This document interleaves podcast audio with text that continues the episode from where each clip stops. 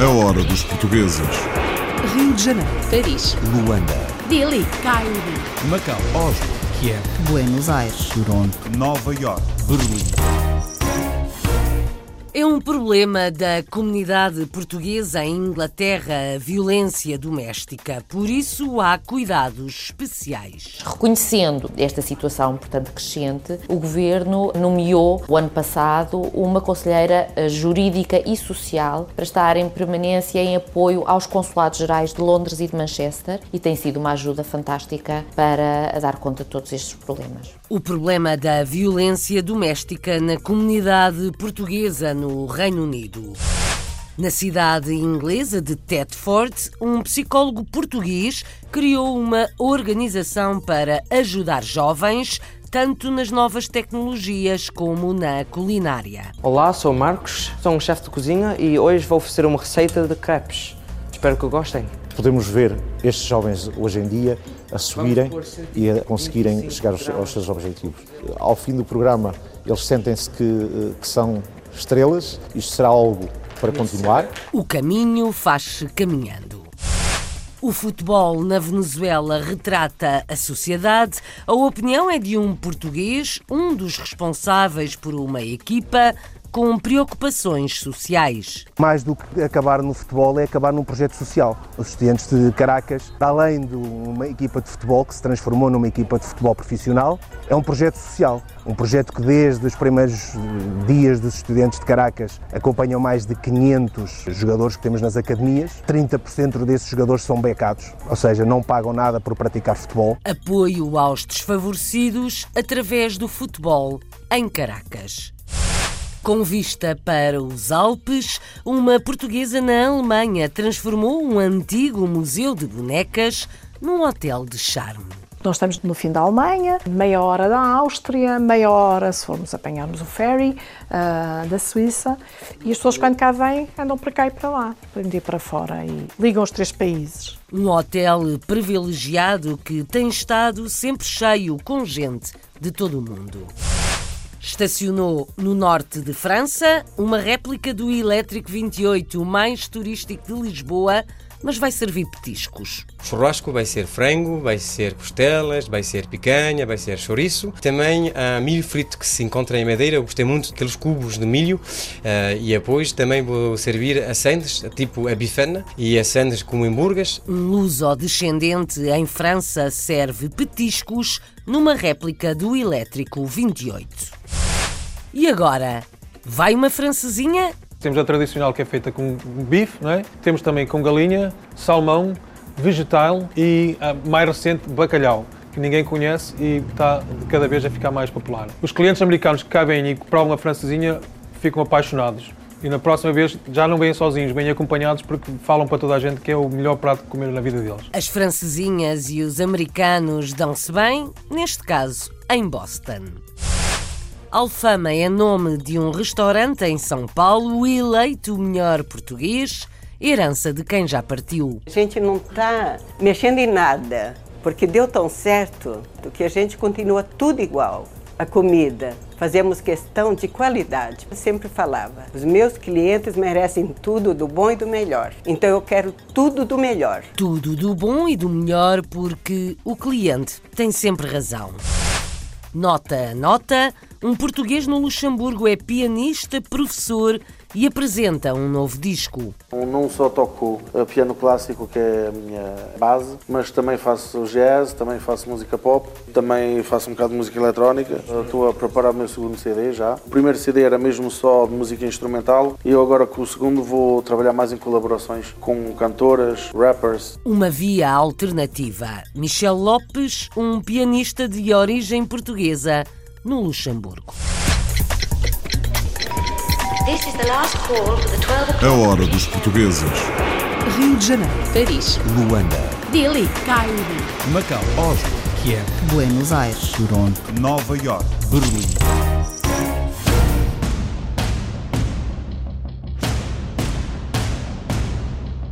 Prevenir e reduzir a violência doméstica entre a comunidade portuguesa radicada no Reino Unido é o objetivo da organização que duas portuguesas criaram.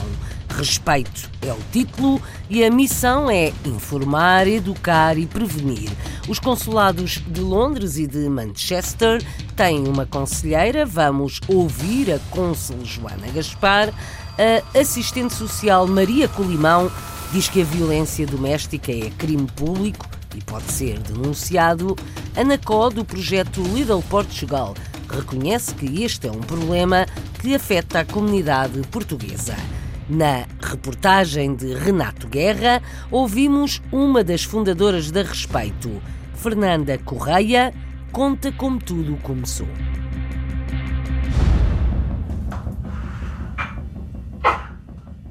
A inspiração para este projeto vem já de alguns anos. Eu vi bastantes pessoas, incluindo algumas que me eram queridas, que estavam a ser afetadas pela violência doméstica. Eu colaborava com o Dr. Vikesh naqueles workshops de saúde para a comunidade portuguesa e foi feito também um pequeno estudo e uma vez mais a violência doméstica era sempre um dos temas que aparecia. Entretanto, aquela ideia que já existia há muito tempo começou a crescer e eu achei que tinha que fazer alguma coisa. E eu pensei, vou convidar a João para entrar comigo nesta aventura. E pronto, e as duas, eu convidei-a para ela, uh, portanto, entrar para a organização comigo e as duas criámos a respeito. A violência doméstica na comunidade portuguesa não é exclusivamente uma violência do homem para com a mulher a violência dos pais para com os filhos também é violência doméstica e a violência perante membros mais vulneráveis do agregado familiar poderá ser, por exemplo, um progenitor que veio de Portugal para ajudar até a tomar conta dos filhos e que está limitado porque não fala inglês, porque não sabe movimentar na sociedade britânica e, portanto, está muito dependente e muito vulnerável. Portanto, são situações diversas dentro do âmbito da violência doméstica. Nasceu na capital britânica com a missão de combater um problema crescente na comunidade portuguesa residente no Reino Unido. A respeito tem como objetivo a prevenção e a redução da violência doméstica na comunidade portuguesa.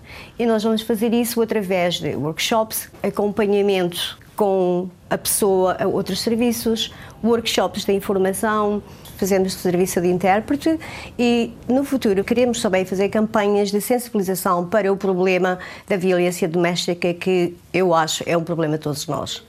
Projetos que passam por workshops e fóruns em que dá aos participantes informação e formação sobre um assunto a que a todos diz respeito. Este fórum sobre violência doméstica é de essencial importância, porque é um tema transversal a todas as nacionalidades, a todas as culturas, a todas as classes sociais, e é essencial que as mulheres, que os homens que aqui tiveram presentes tenham consciência de que é um crime público, que qualquer pessoa pode denunciar. Antes de partirmos para a denúncia, é essencial ouvirmos a vítima, dar-lhe apoio, mostrar uh, quais são os canais institucionais que ela tem ao dispor. Temos neste momento no Consulado Português alguém que pode dar esse apoio, o que é muito bom, está aqui há um ano e eu desconhecia isso, por exemplo. Reconhecendo este, esta situação, portanto, crescente, o Governo uh, nomeou o ano passado uma conselheira uh, jurídica e social para estar em permanência em apoio aos consulados gerais de Londres e de Manchester e tem sido uma ajuda fantástica para dar conta de todos estes problemas. É um problema da nossa comunidade, da comunidade portuguesa em Londres um, e daí um, ser importante ter pessoas que venham a estes eventos uh, para serem como assim, embaixadores, eu diria, embaixadores um, da luta contra a violência e o abuso doméstico. Com a respeito, a comunidade portuguesa no Reino Unido ganha mais um aliado no combate ao abuso e violência doméstica. À volta de 400 mil portugueses vivem no Reino Unido, pelo menos foi essa a referência feita recentemente pelo governo britânico. A hora dos portugueses.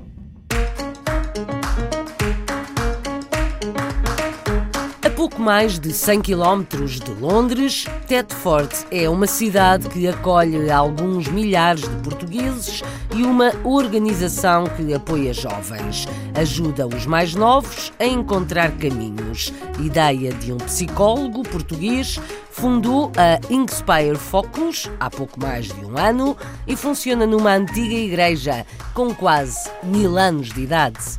A organização trata de atividades para os jovens que vão desde as novas tecnologias à culinária. Carla Barreto é voluntária e explica o que fazem. O presidente da Câmara de Tetford elogia o trabalho da organização. A reportagem é do Renato Guerra, mas dá voz aos protagonistas.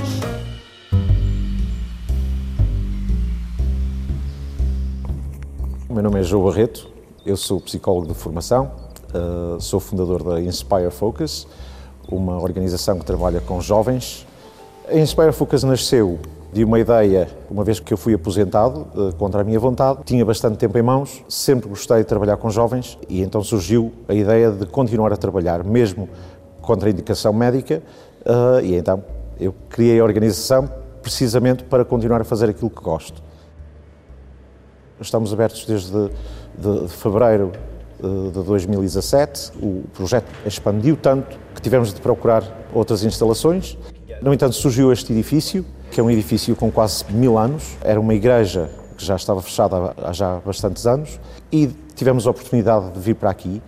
É um projeto diferente, mas é um projeto que dá muito gozo porque uh, podemos juntar aqui várias ideias, podemos trabalhar com história, trabalhar com, com, com média, trabalhar com, com todas as profissões, uh, dentro de um espaço que, que o espaço em si impõe respeito e impõe uma certa seriedade. Para além do apoio psicológico e apoio uh, pessoal, isto tem de ser algo orgânico, não pode ser só trabalhar na área das carreiras. À medida que nós vamos desenvolvendo o projeto, vamos trabalhando também com testes psicotécnicos para que eles possam identificar as áreas que são mais predispostos a seguir e depois criamos protocolos com outras organizações dentro dessas áreas para que possam dar apoio aos jovens e possam desenvolver para outro nível a capacidade de desenvolver as suas, as suas habilidades dentro, dessa, dentro dessas áreas. A Inspire Focus é uma grande organização, foi fundada por pessoas da comunidade portuguesa, mas é para todas as nacionalidades, para todas as pessoas. É uma boa organização que foi criada para ajudar todos os jovens. As atividades que temos são várias. Temos bastantes atividades na área de multimédia, uh, meramente porque há um interesse jovens hoje em dia na área de filmagem, produção, fotografia e, portanto, acabou por ir um bocadinho nesse sentido. Temos também alguns que estão interessados de, de facto em culinária, querem ser chefes ou trabalhar na área de restauração e, portanto, temos projetos a ser lançados e que estão neste momento a ser desenvolvidos para fazerem aulas de culinária, para fazerem um pequeno show gravado com receitas para poderem partilhar com os outros, mas acaba por ser um círculo completo. Ação! Olá, sou o Marcos, sou um chefe de cozinha e hoje vou oferecer uma receita de crepes. Espero que gostem. Podemos ver estes jovens hoje em dia a subirem e a conseguirem chegar aos, aos, seus objetivos. Ao fim do programa, eles sentem-se que, eh, que são estrelas. Isto será algo para continuar. Será algo que eu espero que as pessoas procurem no nosso Facebook, no nosso website, no YouTube, porque vão sair coisas muito engraçadas e receitas deliciosas. E aqui está o crepe, feito de mirtilhos, framboesas, morangos e bananas. Espero que gostem. Bom apetite! Uns cozinham, outros gravam e filmam. Estas são apenas algumas das atividades da Inspire Focus em Thetford, no Reino Unido.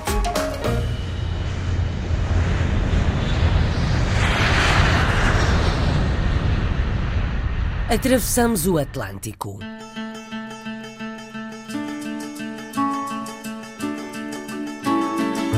Os Estudantes de Caracas é nome de uma equipa de futebol dirigida por um português com objetivos maiores. É uma causa social que parte do desporto. O empresário Luís Alves gosta muito de futebol e acha que este desporto representa as diferentes classes sociais na Venezuela. São 500 os jovens que jogam à bola na Academia dos Estudantes de Caracas.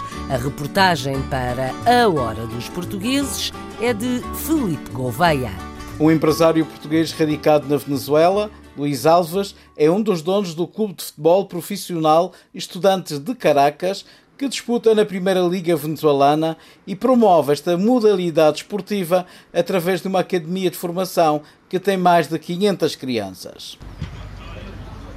Primeiro que tudo, um português termina na Venezuela porque vem trabalhar para a Venezuela, para uma empresa portuguesa, numa atividade ligada à construção. Cheguei à Venezuela em 2006 e, portanto, comecei com esse trabalho a desenvolvê-lo e aproveitando, digamos, tudo o que foi a, a, expansão das relações institucionais e diplomáticas entre Portugal e a Venezuela e todos os acordos que se assinaram. Eu era o representante de uma empresa internacional portuguesa e fui representante dessa empresa há 11 anos aqui na Venezuela. E porquê no futebol? Porque é uma paixão e nós vamos sempre atrás das nossas paixões. É uma paixão, eu estou com a família na Venezuela, os meus filhos gostam de jogar futebol, o meu filho mais velho começou a jogar futebol nos Estudiantes de Caracas, quando a instituição tinha acabado de se formar. Vamos nos relacionando e vamos atrás das nossas paixões e atrás de projetos que consideramos interessantes. E mais do que acabar no futebol, é acabar num projeto social. Os estudantes de Caracas, para além de uma equipa de futebol que se transformou numa equipa de futebol profissional, é um projeto social. Um projeto que desde os primeiros dias dos estudantes de Caracas acompanham mais de 500 jogadores que temos nas academias. 30% desses jogadores são becados, ou seja, não pagam nada por praticar futebol são de classes, digamos, de desprotegidas e desfavorecidas. E esse projeto social também me encantou para além do futebol. O clube nasceu para complementar a formação desportiva dos atletas, impulsando uma visão organizativa diferente da tradicional, centrada em fazer do desporto uma atividade prioritária no país e em criar talentos. Através dos contactos que eu fui tendo na Venezuela, entendi que a área do desporto nos aproxima muito das pessoas e nos aproxima muito daquilo que são as suas grandes carências. E conseguimos conhecer transversalmente o que são todas as classes sociais da Venezuela no desporto. Entre o mais rico ao mais pobre, todos estão aí e todos estão aí preocupados com o desporto e preocupados com as pessoas. E neste momento é importante investir nas pessoas e investir naquilo que preocupa as pessoas. Luís Alves, um empresário português na Venezuela dedicado ao futebol, com um abraço aos mais desfavorecidos. A hora dos portugueses.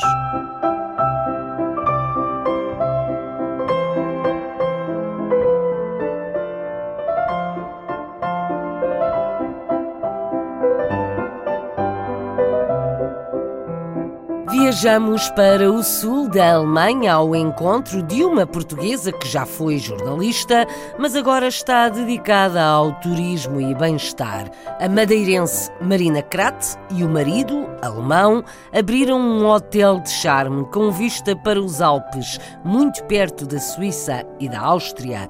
O hotel ocupou o lugar de um antigo museu de bonecas e tem sala de eventos e galeria de arte. Marina também escreve vai lançar o seu segundo romance e já prepara o terceiro. Entretanto, o hotel está quase sempre cheio. A Marisa Fernandes conta. No sul da Alemanha, numa pequena localidade nas margens do Lago de Constança, entre a Suíça e a Áustria e com vista para os Alpes, está situado o Hotel Rural Vila Pupanaus, que é dirigido pela empresária portuguesa Marina Krat. Este edifício, com quase 300 anos de história, era um antigo museu de bonecas que Marina comprou, restaurou e transformou num hotel boutique. Com cerca de 800 metros quadrados de área, é constituído por cinco pisos divididos por oito apartamentos, spa, sala de pequenos almoços e uma galeria de arte. Está a funcionar desde 2014 e é um projeto em colaboração com o seu marido, que é alemão. Marina Krat é natural da Madeira e vive há vários anos fora dos horizontes da ilha que a viu nascer. Passou longos anos entre Inglaterra, terra do pai, e Austrália, país que também a marcou profundamente, onde estudou jornalismo e trabalhou alguns anos. Depois voltou para a Madeira, tendo trabalhado vários anos como jornalista no Jornal da Madeira, na RDP e na RTP Madeira. Mais tarde, as voltas do destino levam-na de novo a deixar a ilha.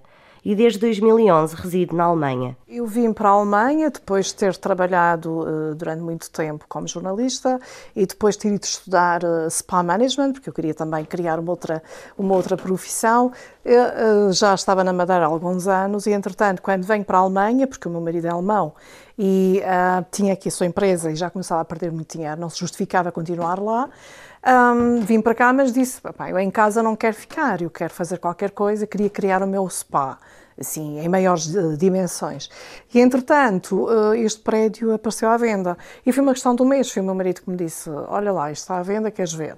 Viemos ver e adorámos. Era um museu antigo, muito conhecido, que faz parte dos roteiros turísticos, mas eh, já estava vazio há 10 anos, tinha só o café. Conclusão, quando eu vi isto, disse, mas é que nós podíamos tentar fazer aqui uma pensão, uma coisa pequenina. E comecei com o primeiro, a casa era grande, começamos por dividir e criou-se aqui também a galeria, uma galeria de arte e aqui também faço agora os pequenos almoços para, para, para os clientes. Portanto, é uma espécie de, uh, de, sala de eventos, galeria de arte, o meu spa pequenino, criei a minha sala de massagens. Nós abrimos em 2014, oficialmente, portanto, mesmo assim conseguimos ter imensa gente e, e com, com, a posição geográfica, porque nós estamos no, fundo, no fim da Alemanha, uh, meia hora da Áustria, meia hora se formos apanharmos o ferry uh, da Suíça. E as pessoas, quando cá vêm, andam para cá e para lá, para ir para fora e, e ligam os três países. E crescemos muito rapidamente. Hoje temos aqui oito unidades, apartamentos de férias completos e as chamadas design suites. Acima de tudo, é muito bem sucedido e está quase tudo sempre cheio. Mas isso nem sempre é assim tão importante. Afinal, tudo o que queremos é hospedar pessoas simpáticas e divertir-nos. Temos um público fantástico e o que é muito importante para mim e do que tenho imenso orgulho, encontra-se no nosso livro de visitas aqui no Largo de Constança, depois de três anos, hóspedes de 85 nações. Ou seja, o mundo inteiro está aqui, todas as semanas e todos os meses, e isso é realmente muito divertido. Nós não saímos desta vilazinha pequenina, Kippenhausen é tão pequenina, mas o mundo vem até nós. E, e, fazer com que as pessoas estejam em casa. Tanto que o nosso mote, o nosso tema eh, é chega como hóspede e sai como amigo. E esta casa facilita. A casa, uma casa de madeira antiga, ela tem em si o charme e, e a atmosfera que, que as pessoas precisam para se sentirem bem recentemente ficámos muito contentes porque recebemos um reconhecimento pela obra que se fez aqui, pelo que se fez aqui. E como mulher empresária, nunca me considerei mulher empresária, eu acho que sempre fui jornalista não sei se alguma vez vou conseguir uh, ser mais do que isso, mas gosto, gosto do que faço agora. Dediquei-me completamente à Alemanha, embora mantenha sempre um pé em Portugal, que é, que é o meu país, não é? O país do coração. Além de empresária, Marina Crato é também autora.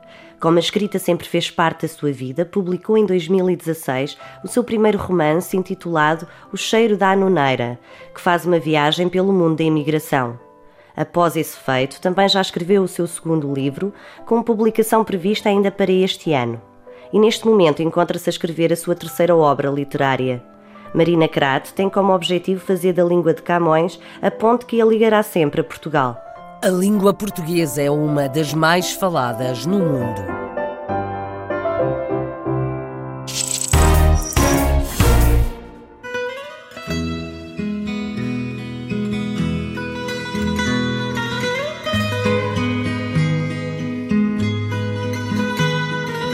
A norte de França, o elétrico 28 estacionou numa cidade da região de Lille.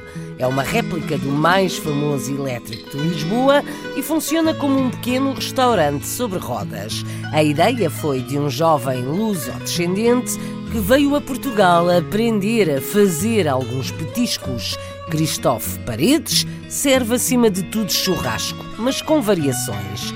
O Carlos Pereira foi espreitar. Nesta praça da cidade de Arras está um elétrico da linha 28.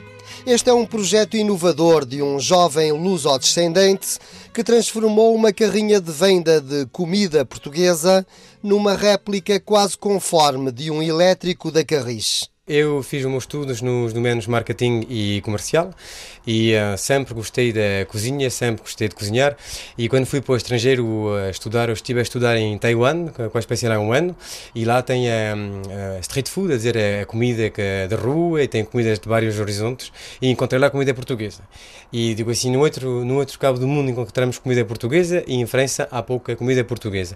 E dali comecei a pensar neste projeto, dizer, será bem ter assim a comida portuguesa para toda a gente, porque hum, a comida portuguesa hoje em França é mais uh, feita para, para, os portugueses, temos uma grande comunidade, mas os franceses conhecem pouco. Mas como agora os franceses estão a descobrir Portugal porque vão de férias e eles gostam muito da nossa comida, e afinal foi esta ideia e comecei a, a pensar, a desenvolver o projeto há quatro anos atrás e depois eu trabalhava como responsável comercial aqui na zona do Norte e descobri que aqui na zona do Norte eles têm um, o hábito de ter relotes, que eles têm relote de batata frita, que aqui se come muito e eles gostam pronto de comer comida assim rápida e de boa qualidade e o meu projeto estava uh, com, esta, com esta ideia de fazer pronto uma comida numa relote e uma comida de qualidade, uma comida portuguesa. Os pais de Christophe Paredes são transmontanos. Por isso, o jovem empreendedor telefonou para uma churrascaria de Vila Real e foi para lá fazer um estágio de formação veio de lá num especialista do churrasco. O churrasco vai ser mesmo neste forno,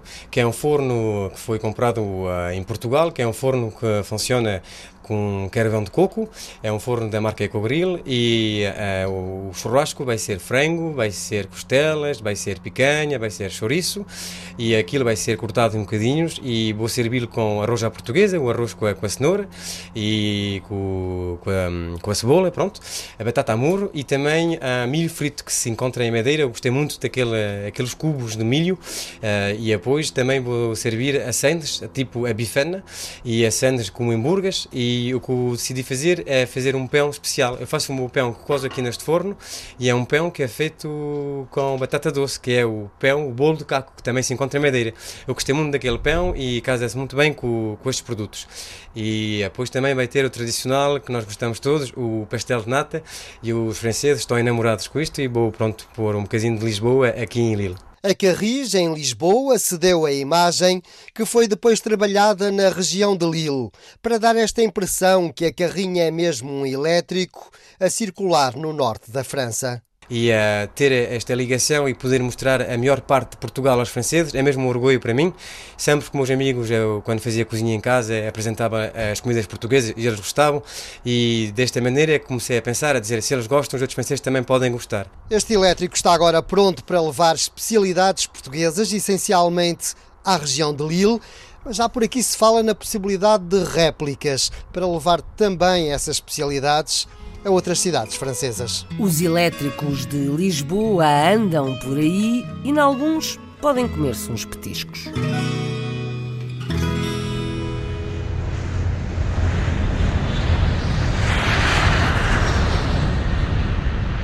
Passamos às francesinhas que já conquistaram os americanos. É pronúncia do norte, os tontos chamam-lhe torpe. As francesinhas chegaram a Boston por mérito de António Pereira, empresário de restauração que se prepara para abrir a sua oitava pizzaria. Serve a tradicional sandes gigante à moda do Porto, mas também serve algumas adaptações como francesinha de bacalhau. Conta o empresário português que os americanos, quando experimentam, adoram e regressam, por isso pode abrir em breve um novo café com mais francesinhas. Seguimos os cheiros desta história com a guia da hora dos portugueses, Margarida André. A região de Boston tem um espaço onde se pode degustar a famosa iguaria da cidade do Porto, a francesinha. O Tasty Café situa-se na localidade de Medford e nasceu pela mão de António Pereira, empresário português, que também tem negócios na área das pizzarias. Vim para cá com 9 anos, em 1980. Uh, já cá estava o meu pai e dois irmãos. Vim em conjunto com outros dois irmãos da minha mãe. Viemos do norte de Portugal, de Esposende, Após a chegada aos Estados Unidos e sendo o seu pai diretor de produção de uma padaria francesa, o interesse de António pela área da restauração surge de forma natural. Sempre fui muito chegado ao meu pai e, e pronto, e quando ele ia para o trabalho eu acompanhava e comecei a ganhar o gosto do negócio que, em que ele estava envolvido. Terminado o ensino secundário, António Pereira foi responsável inicialmente por uma das lojas da empresa onde o pai trabalhava. Mais tarde, faz carreira numa empresa do mesmo ramo. Fui crescendo dentro da companhia para general manager, de general manager para diretor e acabei por ser o presidente da companhia 20 anos depois. Sentindo necessidade de passar mais tempo com os filhos e sempre com o sonho de voltar a Portugal, em 2008 decide fazer uma pausa, retirando-se do ramo. Infelizmente, o sonho de me estabelecer em Portugal não deu certo, mas não tirou de, pelo menos, tentar voltar às nossas raízes. Um ano depois está novamente de regresso aos Estados Unidos e com ele traz uma forte determinação para vencer. Acabei por comprar uma pizzaria em Auburn, Auburn, Mass, e nos próximos cinco anos acabamos por abrir mais sete pizzarias. Luta-se todos os dias para tentar conquistar uma vida melhor para mim e para os meus filhos, ah, mas tenho uma paixão por o ramo porque trabalho para mim, trabalho por minha conta e estou a fazer uma coisa que posso futuramente deixar para os meus filhos também, que é muito importante. Estamos aqui na Lissas Pizzaria em Medford, um conceito de pizza começado há cerca de 8 anos atrás. A primeira loja foi em Auburn, esta aqui foi a última. Aqui, para além de pizza e pasta, também temos produtos portugueses, o bife à portuguesa e o bife com cogumelos. Esta é uma de sete lissas e com futuras instalações a abrir em breve. Com o sucesso alcançado com as pizzarias, surge um novo projeto, o Tasty Café, em parceria com os familiares. Estamos em abrir aqui um cafezinho com, com um bocado de destaque português, mas também com um destaque americano para tentar uh, envolver toda a gente. No Tasty Café encontram-se francesinhas para todos os gostos. Nós temos várias francesinhas. Temos a tradicional que é feita com bife, não é? temos também com galinha, salmão, vegetal e a mais recente, bacalhau, que ninguém conhece e está cada vez a ficar mais popular. Os seus clientes podem encontrar as mais diversas iguarias do nosso país, mas tendo sempre como principal objetivo que o Tasty Café seja o ponto de referência da francesinha. Para comer bife à portuguesa, pode ir a qualquer restaurante português. Para comer bacalhau, pode ir a qualquer restaurante português. Estrategicamente situado perto da Tufts University, os clientes do estabelecimento são maioritariamente americanos. Temos muitos clientes que já vêm aqui quase todos os dias. Tivemos a sorte de fazer um programa na televisão do, no Phantom Gourmet sobre a francesinha que chama muita atenção, que traz muita gente aqui para comer a francesinha. Os clientes americanos que cá vêm e que provam a francesinha ficam apaixonados. E na próxima vez já não vêm sozinhos, vêm acompanhados porque falam para toda a gente que é o melhor prato de comer na vida deles. Casado há 25 anos e pai de três filhos, o orgulho de ser português está sempre presente na sua vida. Estou na América há muitos anos, mas sou português e quero ser português. E uma das coisas que eu sempre esperei dos meus filhos foi que eles continuassem com as raízes de portugueses. Falam bem português, querem bem português. Queremos fazer parte da comunidade portuguesa e queremos ser portugueses na América, não é? não é fácil. No futuro, pretende que o nome de Lisa's Pizzeria seja cada vez mais conhecido e com mais estabelecimentos licenciados. De momento, são sete pizzarias, estando para abrir a oitava no verão deste ano. O Tasty Café prepara também a abertura da sua segunda localização em Lawrence, Massachusetts, no início do verão. As francesinhas em Boston estão a ser um sucesso entre os americanos. É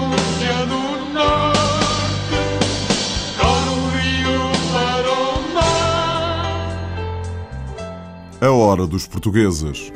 É numa água furtada, no espaço roubado à mágoa,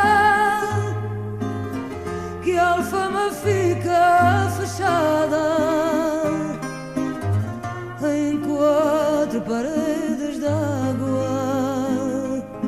Alfama dos Marinheiros é nome de um restaurante muito afamado em São Paulo. O ano passado foi eleito pela imprensa o melhor restaurante português na cidade mais cosmopolita do Brasil.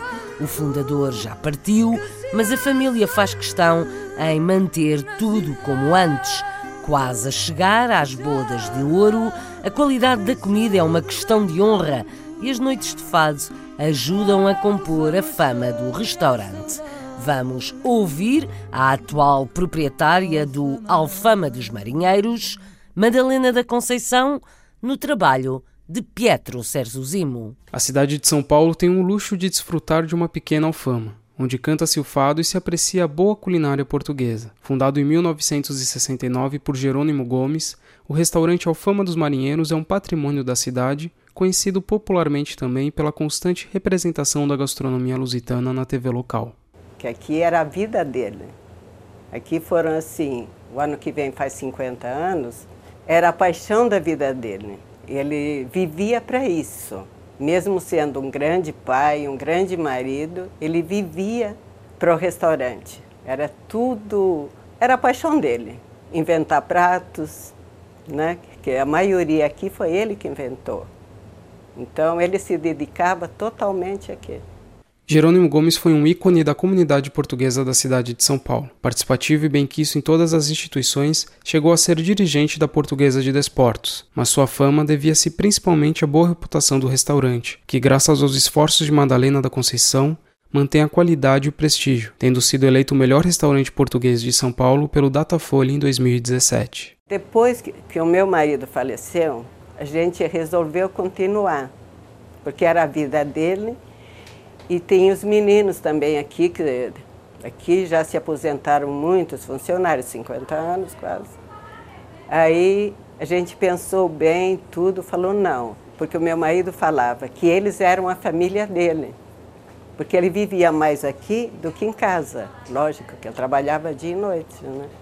Aí nós falamos, vamos prosseguir. E os meninos todos são ótimos, vestiram a camisa, porque gostavam muito do meu marido. Então, continuamos, se Deus quiser. E agora, quem toma conta? Eu que vejo tudo, né? o restaurante é meu, mas, eh, por exemplo, a minha filha está ajudando, o meu neto está ajudando, é assim. E está indo tudo bem, graças a Deus.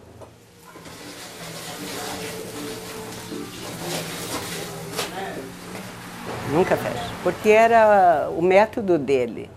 Nós não, é assim, a gente não está mexendo em nada, porque deu tão certo e era uma coisa que ele gostava tanto que a gente continua tudo igual, inclusive a comida. Fazemos questão de qualidade, porque era o que ele mais queria, ele sempre falava. Os meus clientes merecem tudo do bom e do melhor. Então eu quero tudo do melhor. Eles pagam, têm direito de ter tudo do melhor. E nós continuamos a mesma coisa. Só qualidade. Não há segredos, há garantia de qualidade neste restaurante português em São Paulo. Madalena da Conceição faz questão de preservar a herança do marido. Alfama não cheira a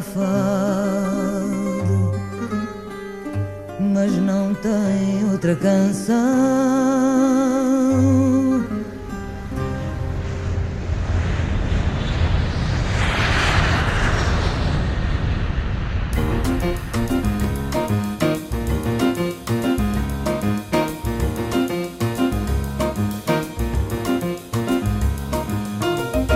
pianista e professor Michel Lopes dá aulas no Conservatório do Luxemburgo toca, acima de tudo, piano de acompanhamento, tem formação em música clássica, mas faz variações. Variações que podem ser escutadas no seu segundo disco, que está a sair.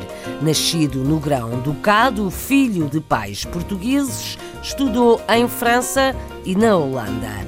A Joana Tiago Reis, guia da Hora dos Portugueses no Luxemburgo, conta mais. Foi por causa de um programa de televisão que Michel Lopes começou a tocar piano aos 5 anos de idade. Ah, eu ia à escola como todos os miúdos na minha idade. E o meu pai, na altura, gostava muito de ver uma emissão televisiva que passava na, na, no canal francês, que era L'École des Fans. Então ele uma vez disse, ah, porque é que o, o nosso rapaz não há de experimentar também fazer música, não é? E, e pegou digamos que pegou bastante rapidamente. Mas nem sempre foi fácil seguir este sonho. Na altura, a maior parte dos jovens da comunidade portuguesa tinham como hobby o desporto e, por vezes, tornou-se difícil remar contra a maré do preconceito. Ao início, tive a sorte de ter calhado mesmo num, numa, num, numa professora e num professor bastante espetaculares. Uh, e, e ao fim, também calhei numa professora que foi a minha última professora, Mademoiselle Mireille Crier, do Conservatório de Metz. No meio houve uma fase assim, tive um professor, bom, era assim, assim. Tanto que eu até queria, tanto que eu até queria parar com o piano. Cheguei uma vez a falar com a minha mãe e disse: Estou farto de lutar contra, contra marés. A perseverança do pianista, juntamente com o apoio incondicional dos seus pais, fizeram com que o seu talento não fosse desperdiçado. Fui para Messe, tive, fiz, fiz todos os diplomas que tinha a fazer, depois participei em dois concursos internacionais e depois uh, continuei os meus estudos na, na França para fazer o diploma de professor de piano.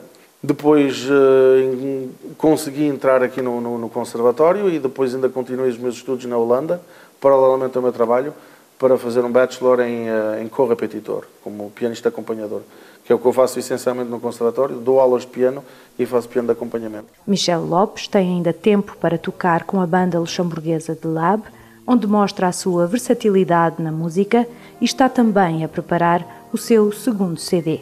Não só toco piano clássico, que é a minha, a minha base, mas também faço jazz, também faço música pop, também faço um bocado de música eletrónica. Estou a preparar o meu segundo CD já, onde eu, o primeiro CD era mesmo só de música instrumental e eu agora com o segundo vou trabalhar mais em colaborações com cantoras, uh, rappers. Questionado sobre a importância da arte, o pianista termina esta nossa conversa respondendo desta forma. Quer dizer, a arte é mesmo a única coisa que a gente tem para se poder transmitir o, o, a nossa humanidade, de poder mostrar às gerações daqui a 3 ou 4 mil anos, olha, na altura o ser humano era assim, fazia isto, e a única coisa que fica é mesmo a arte, é a pintura, é a escultura, é a música, é o que fica de nós, é a nossa identidade. Michel Lopes, um pianista de origem portuguesa no Luxemburgo, com dois discos editados, notas soltas, notas ao piano, que nos acompanham por agora.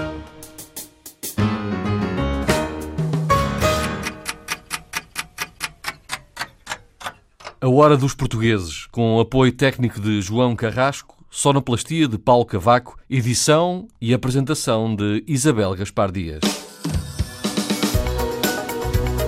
RDP Internacional. Portugal aqui tão perto.